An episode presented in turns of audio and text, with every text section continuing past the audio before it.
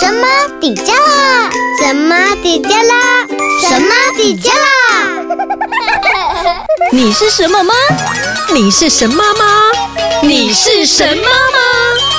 我是顾小孩顾到一个头两个大的双宝妈咪。我是游泳妈。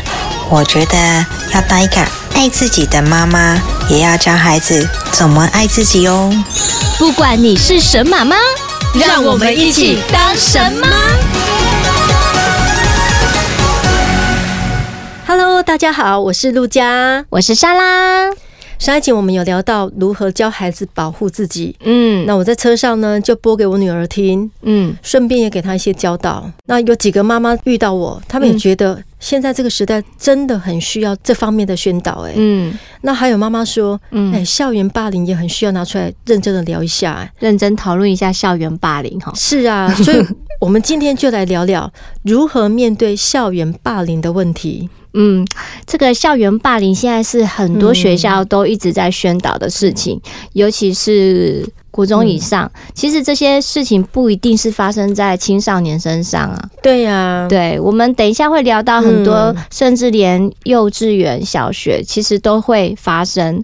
那其实教育部呢有委托一个呃国立台北大学橄榄枝中心，它制作了很多有关于校园霸凌知多少的一个手册，嗯、那里面就有很完整的。针对校园霸凌的处理方式以及相关的讯息，呃，其实这个单位哈，嗯，橄榄枝中心这个单位，它本身也是有在处理这个霸凌的事件，因为有时候霸凌的问题学校不能解决，是，然后你送到法律也太严重了啊。如果到呃到法律那边去处理的话，其实其实有点对小朋友来讲，其实身心伤害也很大。那他们有一些比较圆融的处理方式，那其中就有提到一些霸凌的类型。那第一种呢，就是所谓的肢体霸凌，对，就是对人身体打啊、踢啊、撞啊、掐啊这些行为，或者是抢夺财物这种行为，在连续剧上常常看到哈。哎，其实，呃，这不知道是今年还是去年的事情，有一个高中生哈，他被霸凌到。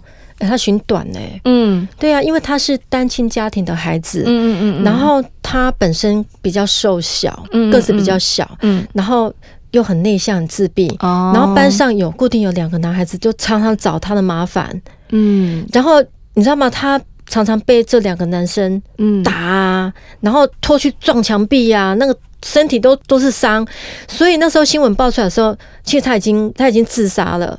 对，他好像因为被学校的男同学霸凌成功，他，他本来有有自残大概两次，然后好像好可怜，第三次真的就在外面就直接就走了，嗯、就自杀死了。嗯、那因为呢，他受不了这些暴力，嗯，导致他身体的疼痛，他光是去验伤，然后去看诊就超过好像超过三十次了，短短的时间内就超过三十次了。嗯、对，其实。嗯，被霸凌的人啊的个性啊，嗯、大部分我们看来就是会比较内向，对。那或者是他的家庭背景，你说他是单亲，单亲，然后是阿公阿妈带大，对。那可能他在家里，可能他觉得他的长辈是没有办法协助到他，因为阿公阿妈嘛，所以年纪也比较大。那所以在学校呢，他可能对于学校的老师的协助。或许他有尝试过，可是老师没有站在他这一边。那后来他就放弃了任何的协助的方式，自己自己闷在心里，以至于做出这样的做法。但是我觉得，嗯，嗯，其实我觉得我们要勇敢一点。我们也奉劝这样的小朋友、这样的孩子要更勇敢一点。其实我觉得有可能老师有处理，但是你可以处理一次，没有办法处理多次。因为有时候你表面上他们都 OK 一些，对私底下的状态，老师看不到。对，那孩子可能他孩子也被恐吓说不能说，对，不然会被打得更惨之类的。所以其实校园的很多一些角落啊，这些地方有老师看不到的地方，那孩子不敢讲，所以这些事情真的是。孩子他要拿出勇气寻找，就像呃橄榄枝中心这样的单位，可以找他们寻求协助。对，还有就是像小朋友会带钱去学校，嗯，然后有一些同学就会勒索，对，就会跟他们讲说，你明天要再带多少钱来。对，然后因为像这种就是也是属于肢体霸凌，因为抢夺财物嘛，嗯，勒索嘛，嗯，对呀、啊。而且其实如果是中学以上啊，更可怕的问题是在后面。为什么会勒索钱财？更可怕的问题是可能会有黑道的介渗入在校园里面，嗯、然后是勒索一些钱财要去买毒品。对。这是比较可怕的部分，所以其实这个东西，整个校园的环境，师长有没有去有一个保护墙，让孩子每天去上学是不会担心受怕的。而且，其实现在的老师也很可怜。我之前在新闻看到，嗯，好像国中吧，嗯，老师被学生打出教室外。对，那新闻有播啊。对，所以现在你说遇到霸凌的事件，我相信有的老师也没办法处理。嗯，所以我觉得本身孩子自己还是要，我们还是要有一个方法。后面我，我觉得，我觉得我可以做的，因为我们家就是有一个中学生，嗯、然后他其实个性也很单纯。对，所以我那时候他要念国中的时候，我也很担心。他会遇到这样子的问题，但是他个性是不会懦弱，他是会有什么事情就会说什么事情的人。所以我觉得在一开始的时候选择学校的风气，好像一些比较嗯。私立的学校。也不一定，我们就念公立的学校啊。哦，但是我们那学校是新学校，那呃，我会去一开始我会先去了解老师，然后环境，然后。哦，我会在学校，因为就是在住家附近，你就会常观察到常常出来的孩子大概的素质素质是怎么样，这是一个可以观察。因为老师也在说，孩子只要是放学离开校门，他们在外面做什么事情都老师无法掌控。所以，如果是住家附近的学校的话，你其实可以注意观察一下学校孩子那些出来的素质是什么样子。所以，如果呃你要读私立学校，还是要去打听一下。不管是私立或者是公立啦，那因为我们哥哥他念学校是算是比较新的学校，嗯、啊，我觉得校园风气我观察的状态是都还不错。那还有就是老师啦，嗯、老师带班跟老师保持一个密切的关系，你知道老师在带班的状态，啊，你觉得这老师嗯很严格，嗯、或者是他对小朋友其实是有在用心的，嗯、那整个班上的读书风气是有的。嗯。你就觉得哦，会比较放心，其实很重要哎。对，老师的影响力，嗯，因为因为其实这几年、嗯、这一年一年来，就是也因为是疫情的关系，所以其实我们家长很少可以到学校去，所以其实学期初的那种班亲会很多都取消了。嗯、那但是我会觉得说，还是有必要这种班亲会，不管是孩子念国小还是念国中，其实都有必要要去跟老师见个面，嗯、然后去了解一下孩子在学校的一些状态。对对，家长之间也可以互动一下。对，就是也可以互动一下。那接下来就是有关于言语霸凌的部分啊。嗯嗯，言语霸凌就是，哎，你知道吗？有很多人常常给人家取绰号。哦哦，那个胖子啊，对哎呀咖啊，或是什么不文雅的绰号。对，然后其实这个都对人家，虽然人家没有怎样，可是心里其实是慢慢的那个伤害是累积起来的。我我可以举个例子，像我们家哥哥，我们是小二的时候从台北搬回来高雄，所以他小二的时候是转学生。对，那他名字还蛮特别，叫。吴根新啊，在这里说出他的本名了。嗯、但是他同学因为是小二转学生，小学同学为了要记住他，所以就帮他取了很多的绰号。比方啊，比方说，他就叫他五百根笔芯。嘿，还好啦，这个是还好。好，然后还有电脑在更新，哎、嗯，也不错啊。这其实我都觉得还 OK 的绰号嘛。但是那时候我儿子回来很生气耶，他不喜欢人家改变他的名字，嗯、那我就会跟他讲说。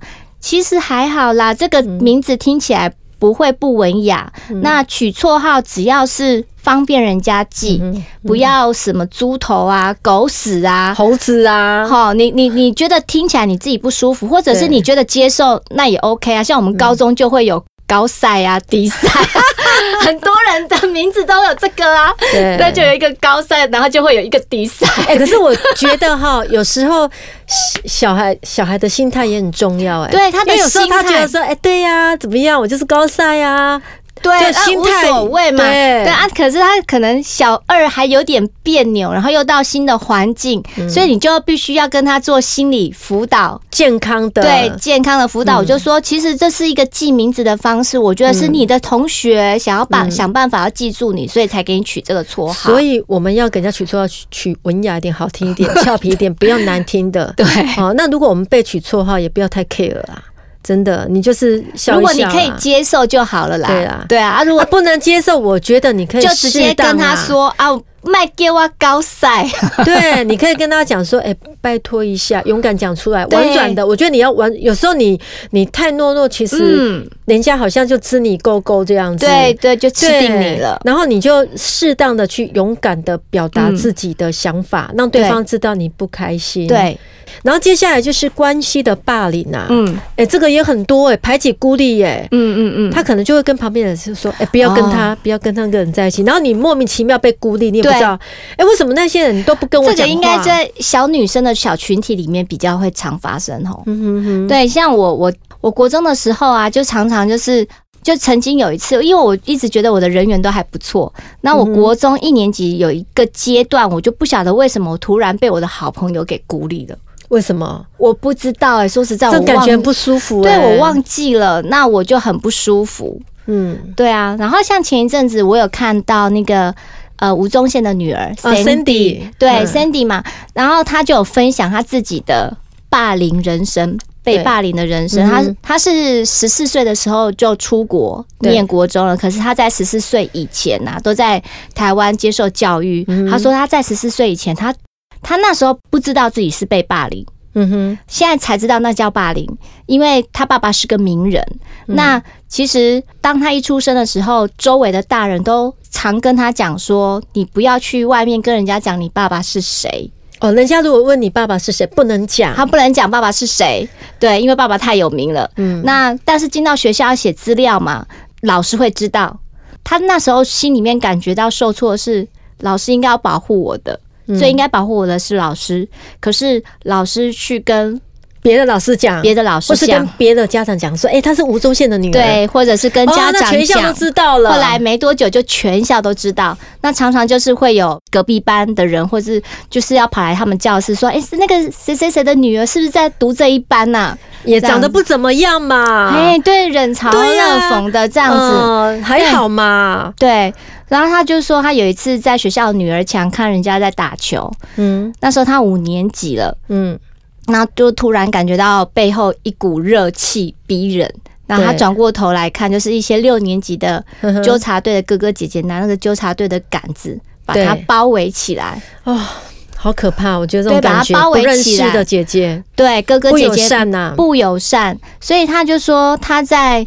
呃，出国念书之前啊，就是这样子的状况之下，在学校里面每年都会发生这样的状况，对，就会有很多闲言闲语。但他后来出国之后，觉得人家人家才不会管你，你爸爸是谁？嗯，对，所以环境不一样了。那他后来也有讲到，就是说他回国之后就开始在国中当老师，诶，他反而遇到了。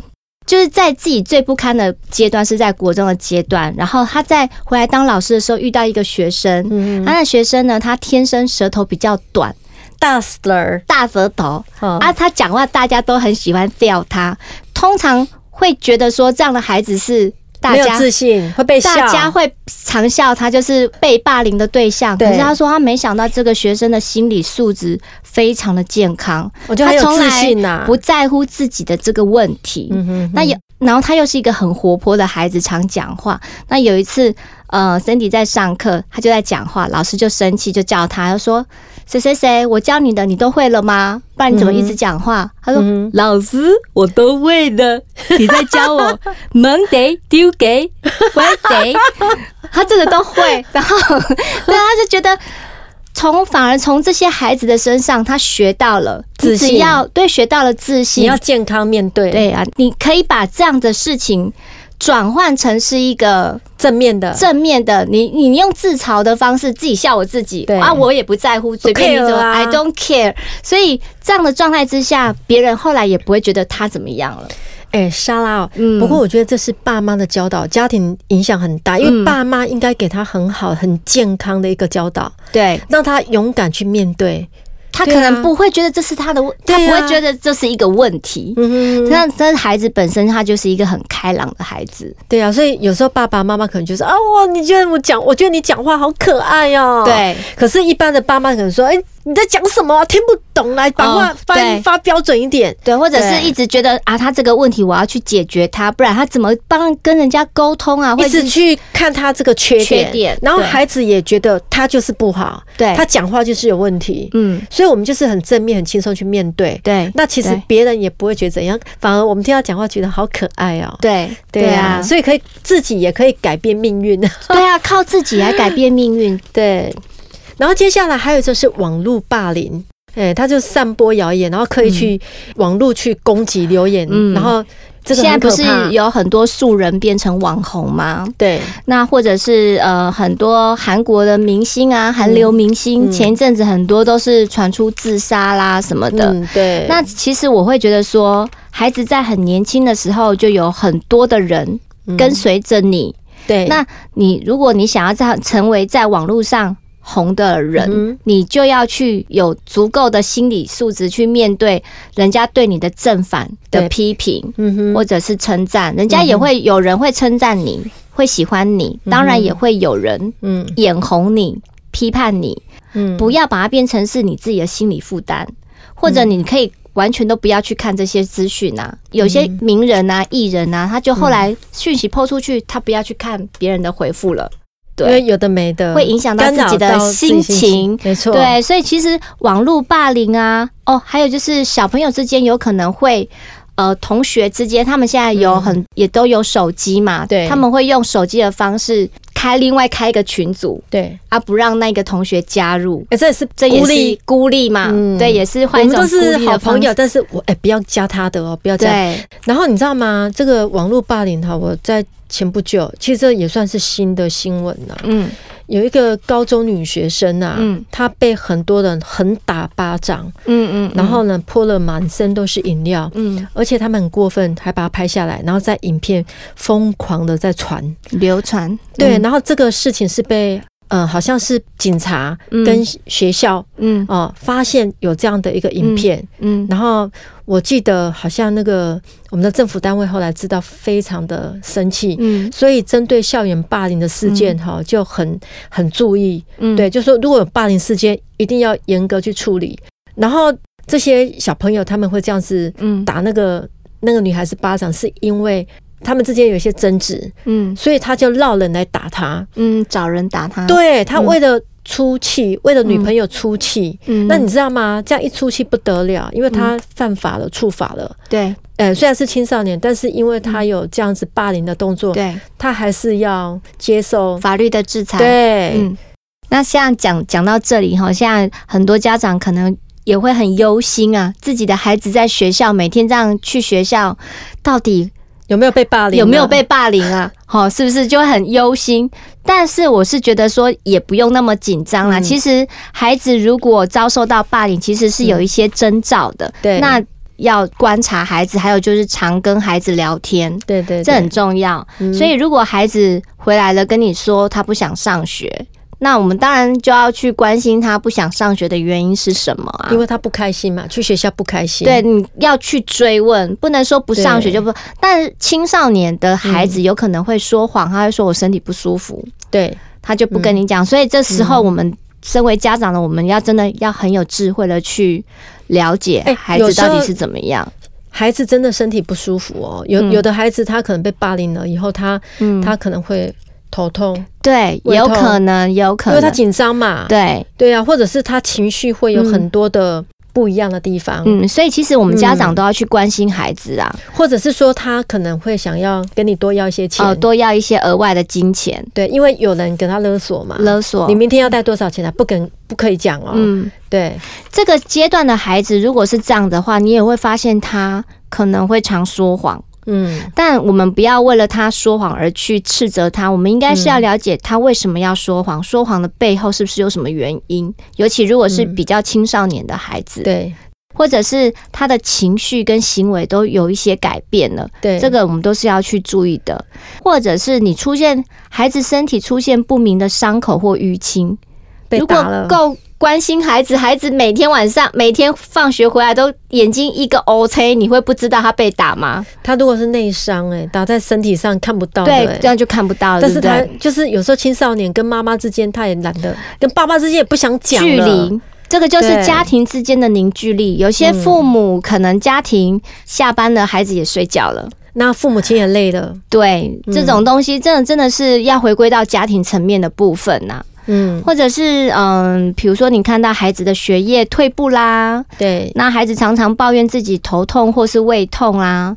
那或者是他的睡眠有出现问题，甚至你感觉到他的自信心跟自尊力都比较下降的时候，其实我们都要去注意到。不一样了。对，孩子不太一样了，或者是说他怎么这段时间看起来比较忧郁、比较郁闷这样子哦。然后你问他什么事，他可能也不想讲，因为他怕讲出来，然后妈爸妈有一些不妥的动作，也是会害了他。欸、你知道吗？两年前有一个新闻事件，就是小四的女儿被霸凌，就虎妈冲去学校，嗯，因为她这个女儿是被别的女同学打巴掌，当着所有的同学面前打一巴掌，嗯，然后她叫她女儿打回去，嗯嗯嗯，然后第一次她女儿打的时候，她说太小力了，给我用力打，结果她女儿真的第二巴掌就很用力，嗯，那他自己很特别，他把它录起来，然后 po 在网络上面，嗯。对，所以我们在新闻事件都有看到，嗯，那这个原因是很简单，就是因为一个才艺表演，那他女儿是第一女主角，嗯，那那个第二女主角觉得可能心里嫉妒还是嗯。不开心，然后就才会打他女儿嘛，嗯嗯嗯，那他会觉得说啊，那你当着大众的面前打我女儿，嗯，那我是不是要以牙还牙？嗯哼哼，当着大众的面来打你这样子，对啊，但是这个事件到最后呢，对啊，他很开心，虎妈从。过去以牙还牙以后呢，嗯、听说一个月后，嗯，他变成被告，因为本来霸凌家长，本来霸凌他的人，嗯、现在反而告他就是被打，嗯，对，然后连同他的女儿也被告，嗯嗯嗯，所以你觉得这样这样子的处理方式以牙还牙，这样其实嗯。得不偿失哎，嗯，而且又害了孩子，对啊，对啊，没有错，因为这是。我觉得家长要再更有智慧一点处理的方式啊，呃，我我可以举个例子，就是呼应你刚刚的那个故事。对，呃，我们家弟弟哈，他算是一个个性很活泼又很有自我主见的人。对，那他其实小一、小二个人的自我中心还是很强的那个阶段。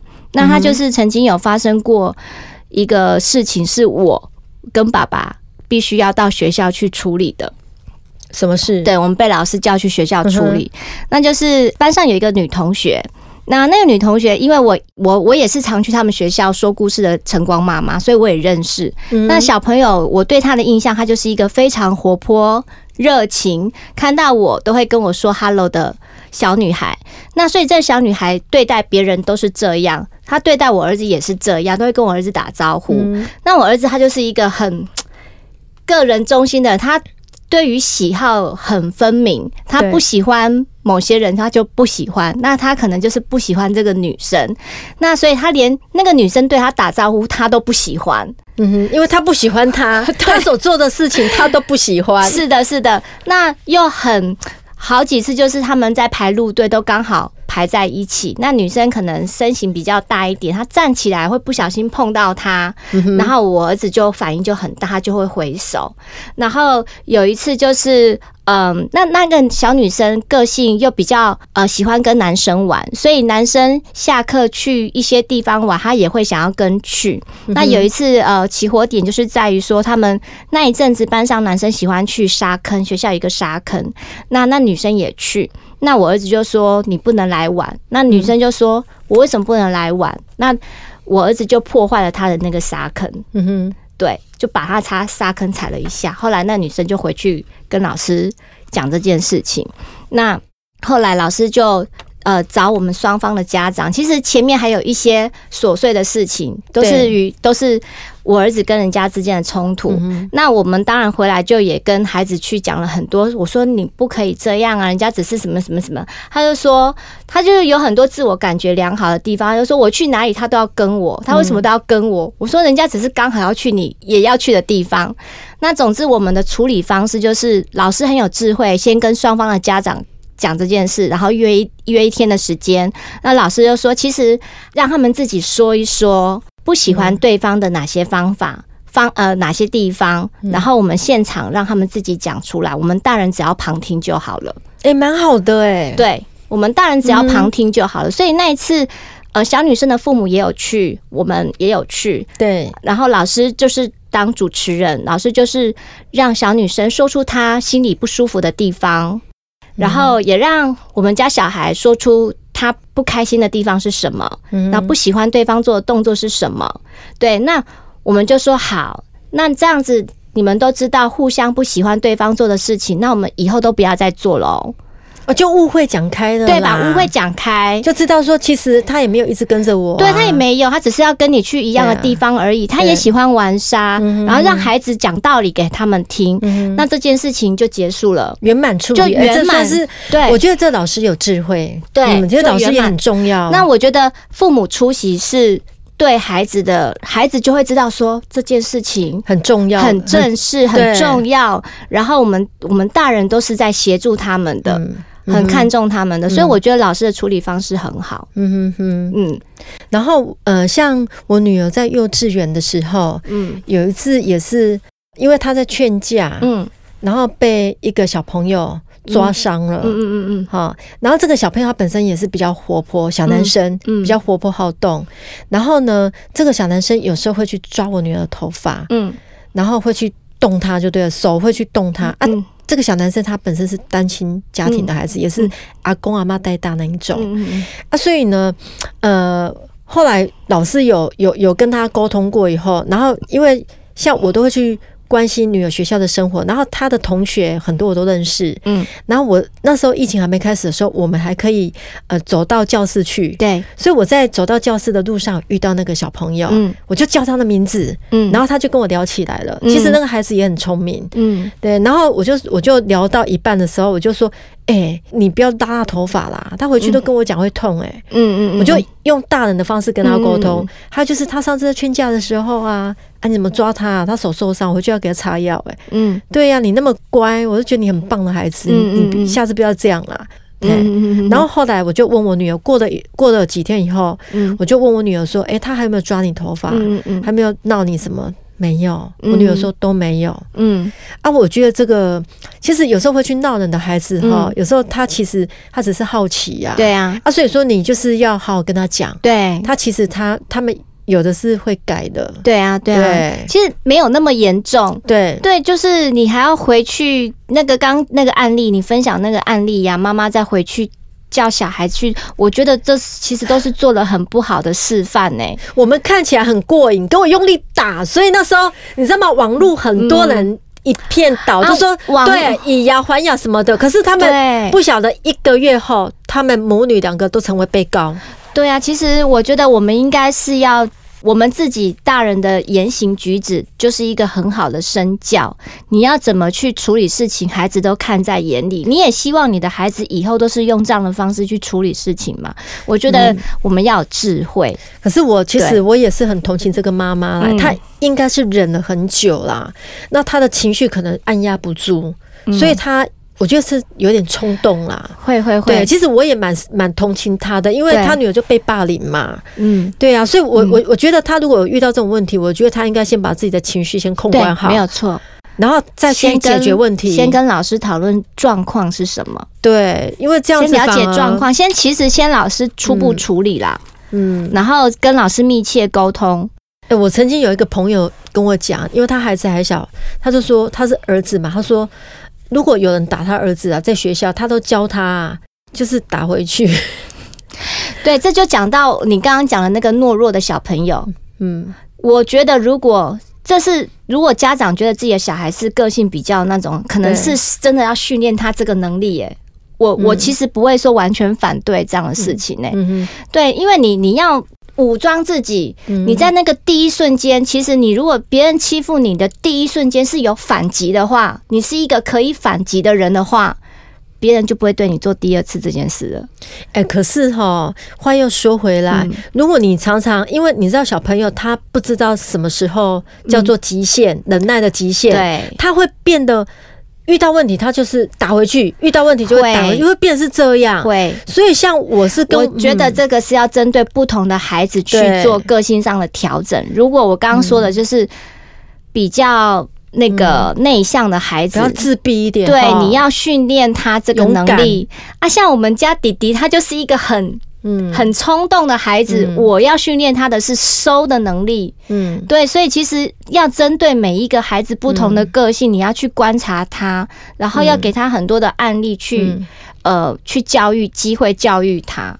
像呃，我就会跟。孩子讲说，你就是大声喝阻他，嗯，用声音音量去吓他，然后你的表情，嗯，对，坚定的表情。哎，我记得我女儿有一次就是幼稚园的时候，她说，哎，有一个小朋友男生就跑来拿他拿他的糖果，嗯，然后他就跟那个男生讲说，你不要拿我的糖果啦，然后那个男生就硬抢他的糖果，嗯，然后他就跟他讲说，你明天要还我两颗。不然我就去告诉老师。你说你女儿这样，我女儿就这样就跟他讲，嗯，然后我女儿是脸就很生气，她说：“你明天要带两颗还我，嗯，不然我明天就跟老师讲。”嗯哼哼，啊，虽然明天她还是没带，但是她就没有再抢了，对，因为她就我女儿就是有反击嘛，对，但是她反击不是用她的，我知道，这也是一种反击，或是用用用暴力，用她的态度反击，对，她用态度，她用她的表情跟声音坚定，对对，她就很大声。其实也没有大声的，他只是告诉他，对，很理智、很坚定的跟他讲，对，这也是一种方法，对啊，啊，我就觉得，哎，处理的 比比我们大人还好。我后来回来又奖励他一下，对，对呀，对，其实呃，所以就是要跟他每每天回来都要了解一下孩子在学校做什么事情。我女儿一上车我就开始聊，哎，今天好吗？对，有发生什么事？对。对，那他什么事都跟我讲。所以，面对校园冲突与霸凌的时候，我们做家长态度应该要怎么办？当然，就像陆家这样子啊，一上车就要开始跟小孩聊天，要多关心小孩在学校的一些生活的状态啊。没错，一定要的。那再来就是说，我们要扮演一个倾听、支持的角色，嗯、就是即使孩子他在学校做错事情，我们也不要去谴责他的行为，嗯、我们要跟他讨论事件的本身，对，是怎么样。而且孩子哈遇到危机的时候，也不要过度反应。对，哦，不要像家长不要过度的反应，那像那个虎妈那样。嗯，然后我们也要让孩子学着怎么样自己去处理。哦，对对，这也是一种方式。你先让孩子试着去解决困难。对，他不是只是把问题带回来，然后就这样不解决。你他带回来，我们可以教他怎么去跟这个同学对去沟通。对对对。对，所以现在学校门口都会挂一个布条，大家有没有注意在看？上面就写着“霸凌零容忍，多元管道不漏接”。所以有五个管道可以反映。我们今天就在节目里面再跟大家宣导一下。那第一呢，就是向师长反映。嗯，那第二就是拨打一九九九二十四小时市民服务专线。对，那第三就是去教育局反霸凌专线，嗯、或者是到市政府的服务中心，还有一个呃，第五就是反霸凌的调查小组信箱。那就是我们也是呼吁大家一起来拒绝校园霸凌，对，然后让孩子可以在一个安全、健康、快乐的环境下一起成长。所以也欢迎大家到我们的脸书一起聊聊、分享、交流哦。你是神妈吗？